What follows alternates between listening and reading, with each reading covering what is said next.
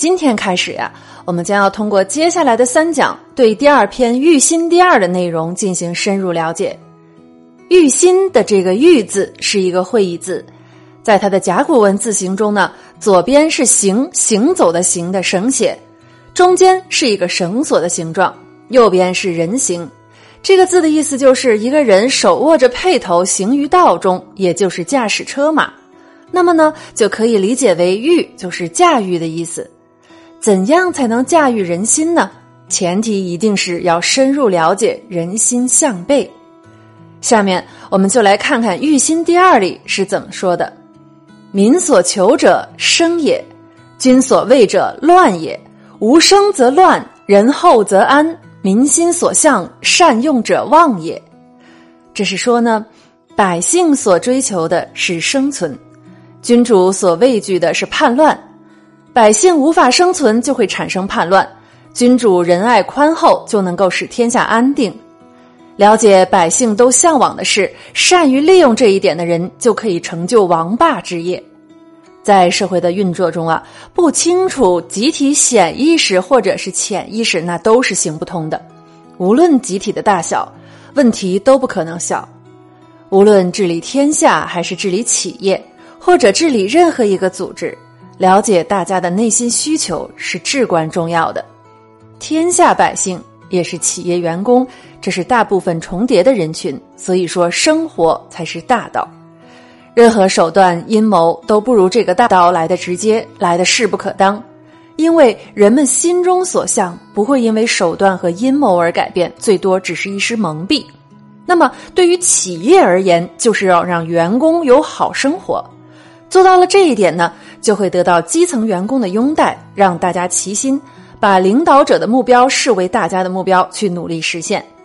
而领导者呢，最怕的就是组织一团乱糟，这是因为啊，乱糟糟的组织一定实现不了组织的目标。如何不乱呢？就在于安定民心，上到国家，下到企业，各类组织都是如此。隋朝的杨坚和杨广这对父子，在面对民心的问题上，采取了完全不同的态度，得到了截然相反的结果。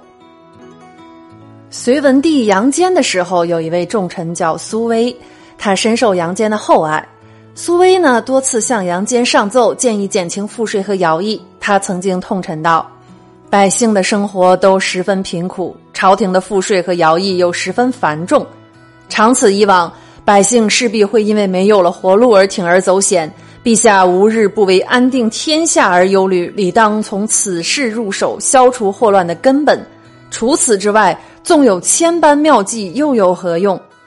杨坚听从了他的谏言，还经常对群臣感叹说：“苏威言深意切，一语中的，这才是育民的妙法。”那么，杨坚去世了以后，他的儿子隋炀帝杨广即位了。杨广呢，提升苏威为上大将军。杨广这个人喜好奢华，好大喜功。苏威在几次觐见都没有效果之后，很忧虑。他对家人说：“先皇让民生息，天下方会如此安定富裕。如今皇上不知道珍惜，恐怕会有大乱。”有一天，苏威听说杨广要征发徭役，修筑长城，他马上请求觐见杨广，力劝不可以这样做。杨广呢不生其烦，斥责道：“朕之所为，全为国家安定、江山永固、造福万民。你横加指责，难道这个道理也不懂吗？”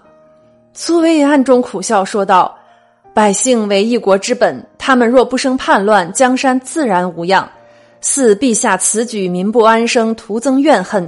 一旦失控，纵长城万里，又何能阻挡？臣深为陛下担忧。”杨广声声冷笑，全不听劝。在杨玄感反叛时，苏威借机又对隋炀帝苦劝说：“杨玄感并不可怕，他不过巧借民怨罢了。如果陛下少征劳役，安抚民众，百姓衣食无忧，又有谁会冒杀头的危险跟他造反呢？”杨广瞪视苏威，怪责道：“莫非是朕的过失不成？乱臣贼子自当诛杀。若行安抚，朕的威仪何在？”后来叛乱越来越多，杨广四处派兵征讨，却不见效。苏威此时又满怀忠心，再次劝谏杨广说：“百姓现在造反，并不是因为他们不怕死，只是他们没有活路了。陛下若不再用兵赦免他们，用心安置，尚不能造成大害。是值危难之时，臣冒死进谏，恳请陛下用臣之策。杨广十分愤怒，不久就将苏威削职为民。苏威老泪纵横，他对安慰他的好友说：“我一身忠贞，却不能让皇上回心转意，这是我最大的遗憾了。